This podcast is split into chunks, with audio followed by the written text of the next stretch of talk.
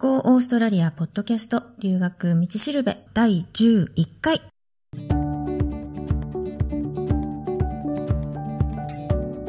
Go オーストラリアポッドキャストの留学道しるべはオーストラリアも留学も初めてという人のためのポッドキャストで留学のこと、英語のこと、現地での生活のこと、それから習慣の違いとかオーストラリア留学に関するいろんなことについてパース在住の留学コンサルタントふみがお伝えしていきます。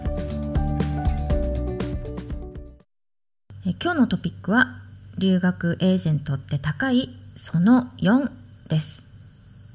これまであのいろいろとね留学エージェントの仕組みみたいなことについて話してきたんですけどそもそも留学エージェントに頼んだ方がいいの？とか留学エージェントのこういうサービスは受けた方がいいの？とか多分ねいろんな疑問質問が湧いてくるんじゃないかなと思うので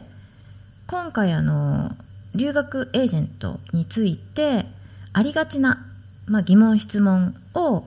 1番から4番まで4つ紹介してでそれに対する私の個人的な意見を話したいと思います。まず1番目。留学エージェントに頼むのと自分で手続きするのってどっちがいい？っていうことなんですけどどっちがいいかって言われればやっぱりあの留学エージェントに頼む方がいいと思います。もちろんねいいエージェントを見つけるってことが必須の条件ですけどね。あの何でもそうだと思うんですけど何かこう新しいことをねやってみるとか自分の知らない分野のことについて調べたりする時って自分一人でやろうとすると結構大変ですよね。やっぱりあの知ってる人とかそれ専門にやってる人とかに聞いてみた方がいろいろなんかこう具体的で分かりやすいっていうか自分が分からないことに対してあの結構ピンポイントでね答えてもらえたりとかあと自分がね全然考えてなかったこととかまでいろいろとアドバイスしてもらえたりとかしますよね。それと同じで留学に関してもやっぱりあの自分一人で調べたり手続きしたりっていうのは本当に大変だし時間もかかるしあの情報がありすぎてどれをね信じたらいいのかとかどれが本当なのかっていうそういうのもわからないし毎回あのこれで合ってるのかなってこう不安になると思うんですよね。でそれに対して留学エージェントだったらあの留学のね専門家なので個人よりもやっぱりはるかにねいろんな情報を持ってると思うし今までにこういろんな留学生を見てきてでその人自身も含めてねいろんな経験をしてきてると思うのですごい頼れる存在だと思うんですよね。なのでアドバイスをしてくれる人がいるんだったらしてもらった方がいいって思いません？でそれもあの相談するのもね手続きをしてもらうのもただだったらなおさらお願いした方がお得って思いません？あのもちろんねエージェントに頼んだからって言っても自分がこう何もしなくていいっていうわけじゃないし任せっきりにはできないと思うんですよね。やっぱりあの留学するのは自分なので自分も一緒になって考えたり決めたりしないといけないですよね。留学エージェントっていうのはその留学の際のアドバイザー的な役割なのでそのアドバイザーがいるのといないのとではあの大違いだと思うんですよね。アドバイザーがいればあの分からないことがあればちゃんと答えてくれるし迷ってる時には相談にも乗ってくれるし必要な時に誰かがこうサポートしてくれるっていうのはすごい心強いしあの安心感があると思うんですよね。なので留学とかね大事なことを決める時には頼りになるアドバイザーの存在っていうのは必須だと思います。まあ、確かにね自分で手続きすれば英語を使ってやり取りすることになるのでできた時の満足感っていうか達成感はねあるかもしれないですよね。あと英語のね勉強になるから自分でやった方がいいっていう人もいるみたいですけどあやふやなままこう自分でね手続きはしない方がいいと思います自分でできることは自分でやるけどできないことはできる人に頼るとかできる人に任せるっていう方が賢い選択じゃないかなと思います。次2番目。大手の留学エージェントと中小規模の留学エージェント。どっちがいいっていうことなんですけどまあそうですね。大手だと安心ってこう思うかもしれないんですけど大手の留学エージェントで派手にね倒産してしまってたくさんのこう留学生が被害を受けたっていう例が過去にもねいくつかあるので大手だからって安心はできないと思います。で安心かどうかっていうのはやっぱ会社の規模じゃないと思うんですね。あの留学エージェントに限らず大手って言われる会社ってほとんどの場合でなんか融通がね効かないことがいっぱいですよね。結構あの対応とかもビジネス的っていうかドライっていうか。まあ全部のね会社がそうとは言い切れないですけど私自身は結構そういう印象を持ってますね。で会社が大きいとこでもちっちゃいとこでも中くらいのとこでもまずは自分がどういうことを留学エージェントに求めているのかどういうサービスとかサポートが必要なのかとかそういうことをね具体的に決めてその中で一番重要度の高い一番こう必要とするねサービスとかサポートから順に例えばあの点数をねつけていって一番ポイントが高い自分にとって条件を満たしてるって思えるエージェントの、まあ、上位3つから5つくらいにコンタクトを取ってみるっていうのがいいんじゃないでしょうかね。そして選んだ会社の留学カウンセラーとやり取りしていく中で自分がこの人なら任せても安心だってこう思える人をね探してください。本当にあの自分のことを考えて親身になってくれてるのかあるいは単に売ることあのセールスがね目的なのか。そういうのってメールとかあるいは直接会ったりとか電話したりとか、まあ、そういうねコミュニケーションを取る中でわかると思うんですよね。なので会社の規模に惑わされずに自分に一番合ってるところを見つけるのがいいと思います。次は3番目。現地の留学エージェントだと実在するかどうかがわからないので不安。っていうことですけどよくあの日本のね留学エージェントだったら、まあ、対面でね留学のカウンセリングが受けられるので安心だけど海外の現地のね留学エージェントの場合は電話とかスカイプで、まあ、話もできたりもするんですけどほとんどがねメールだけのやり取りなので結構不安っていうことをよく聞きますよね。これあの私が思うには実はあの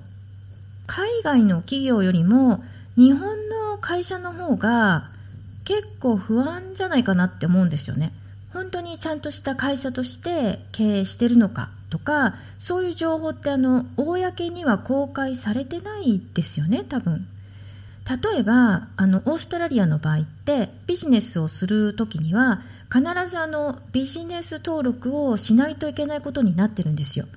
でちゃんと登録してある会社は登記番号っていうのが発行されるのでその番号とか会社名とかを政府の会社登記関連のホームページがあるんですけどそこで検索すればその会社がねちゃんと登録されてるのかっていうのが分かるんですよね。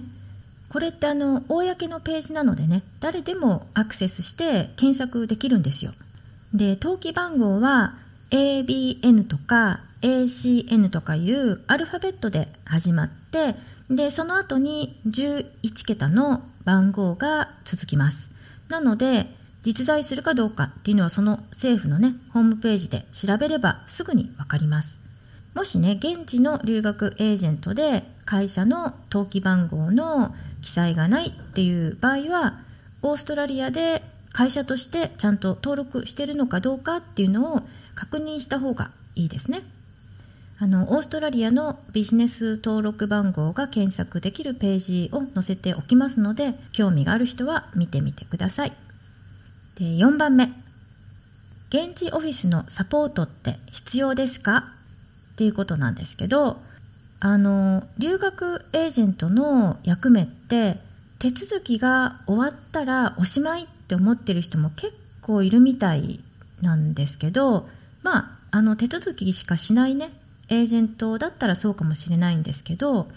でもあの私は留学の手続きっていうのは本当に一番最初のスタート地点に立ったっていうだけで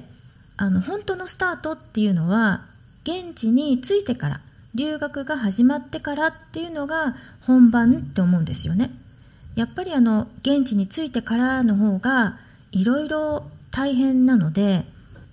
なんかあの現地で会った時とかにサポートとかアドバイスとかしてくれる人が存在するあるいは頼れる人がいるっていうだけでそれこそあの本当に安心だと思うんですよね。やっぱりついてすぐっていうのは新しい環境になれるのにすごい精一杯ででおまけに英語環境っていうこともあってもうさらにねストレス度が増すんですね例えばあのわからないことがあればあの学校のねスタッフとか先生とか友達とかホームステイしてればホストファミリーとかそういう人にね聞けば英語の練習にもなるって思う人もいるかもしれないんですけどまああの分からないっていうことの内容がね本当にもう誰にでも聞けばすぐに簡単に分かるようなあの単純なことならねそれでも全然構わないと思うんですけどあのこれってあの別に英語力があるとかないとかそういうのにかかわらず何かこう知らないことをねそのまま知らないままずっと過ごして損してることとか苦労してることとかあの悩まなくてもいいのに悩んでしまってることとか結構そういうことっていろいろあるんですよね。なので現地で何かこう悩みとか問題があった時にアドバイスが受けられるっっていうのは特にね精神面で大きくプラスになると思うんですよね。で現地のサポートにお金を払ってきたっていう留学生もね結構いますよね。でもあのお金を払ってるんだから VIP 対応とかそういうことはねまずないって思った方がいいと思います、まあ、あんまりね期待しない方がいいってことですねあの実際これまでにも最初に来た時は有料サポートだったっていう留学生のね話を結構聞いたことがあるんですけどまずあの払った金額を聞いて鳥肌が立ったっていうのとあとそんなにたくさんお金を払ってる割には無料でねサポートを提供してるエージェントの内容とほとんど変わらないって思ったんですよね。なので払った金額はもうそっくりそのまま学校のね授業料に充てることもできただろうし生活費にもできただろうしねすごいもったいないなって思うんですよね。でまあそういう時はねみんなあの口を揃えてあの知らなかったんですよね現地に来るまでって言われるんですけどね。あのもちろんあのもしかしてねもしかするとすっごいお金を払ってファーストクラスとかそういう対応をしてくれるそれこそあのスペシャルなエージェントっていうのも存在するかもかもかもしれませんけどね。あの現地のサポート料が有料か無料かっていうのも前に話したようにビジネスのやり方の違いなのでお金を払ってお客さんがあの留学生がねすごい満足で次に留学する時にはまた絶対リピしますとかそれくらいすごいものをね提供してる。だからそれだけお金もかかるっていうんだったらそれはそれでいいと思います。なのでこれからね留学しようって思ってる人は現地サポートが無料のエージェントもあるんだよ。いいエージェントもいっぱいいるんだよっていうことも頭に入れて自分に合うエージェントを見つけてほしいなって思います。今日も留学道しるべのポッドキャストを聞いてくださってどうもありがとうございます。もしあのオーストラリアのね留学のこととか現地での生活のこととかなんかこう質問とか相談事わからないことがあったりあるいはあのポッドキャストのね感想とかお便りがあればどんどん送ってください。できるだけねポッドキャストで紹介してみんなで話をシェアできればいいなと思います。稿フォームはホームページにありますのでそちらからお願いします。ホームページのアドレスは goaustralia.biz biz は biz ですね。ではまた。